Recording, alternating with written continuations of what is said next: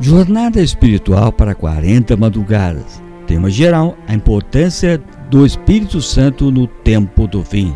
32 dia. Tema do dia: o Espírito Santo e o oitavo mandamento. Não furtarás. Êxodo capítulo 20, versículo 15. O princípio do oitavo mandamento é a honestidade. Etimologicamente, a palavra honestidade origina-se do latim onus, que significa aquilo que é digno e honroso. Honestidade é não fraudar, não mentir, não enganar ninguém. É ser decente e fiel aos princípios morais e éticos. Rui Barbosa, falando sobre a honestidade, disse o seguinte: Chegará o tempo em que os homens terão vergonha de ser honestos. Esse tempo já chegou. Recentemente, alguém me disse: é impossível ser honesto no Brasil. Não devemos esperar que a honestidade seja uma atitude coletiva, sem que seja antes uma atitude individual. Honestidade é uma virtude que tem pouca concorrência Certamente você já ouviu falar na Lei de Gerson. Essa lei surgiu em 1976, quando um jogador da seleção brasileira de futebol, por nome Gerson, se notabilizou ao fazer apologia a certa marca de cigarro. Ele aparecia numa propaganda exibindo um cigarro entre os dedos e dizia: Brasileiro esperto gosta de tirar vantagem em tudo. Numa época em que já se questionava o hábito de fumar, essa propaganda tornou-se um marco de desonestidade.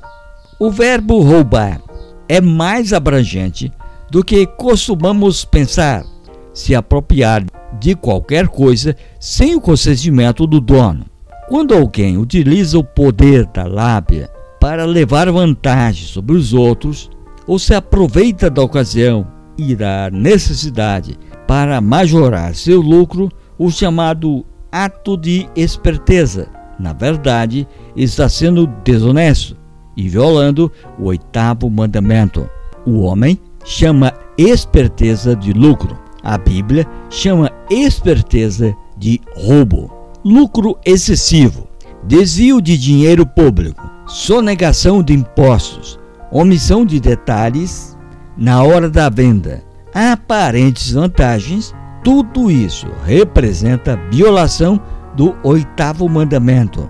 Jesus disse que para ser honesto no pouco é uma condição para entrar no céu. Mateus capítulo 25, versículo 23. A frase mais emblemática que já ouvi sobre honestidade foi a seguinte: quer ser honesto, seja cristão.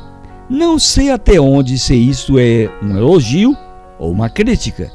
Deveria ser um elogio.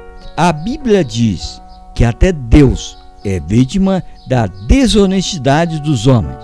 Alguns homens roubam a Deus nos dízimos e nas ofertas. Malaquias capítulo 3, versículo 10. Para os cristãos, a honestidade deveria ser um estilo de vida. Escolha sempre a honestidade, porque só ela garante uma consciência limpa e noites de sono tranquilas. Ore a Deus e peça que o Espírito Santo te ajude a obedecer o oitavo mandamento. Texto do pastor Jair Góes. Leitura de Carlos Bock. Amanhã será o 33 terceiro dia. O tema do dia, o Espírito Santo e o nono mandamento. Que você tenha um dia maravilhoso, cheio do Espírito Santo. Eu te espero amanhã. Até lá.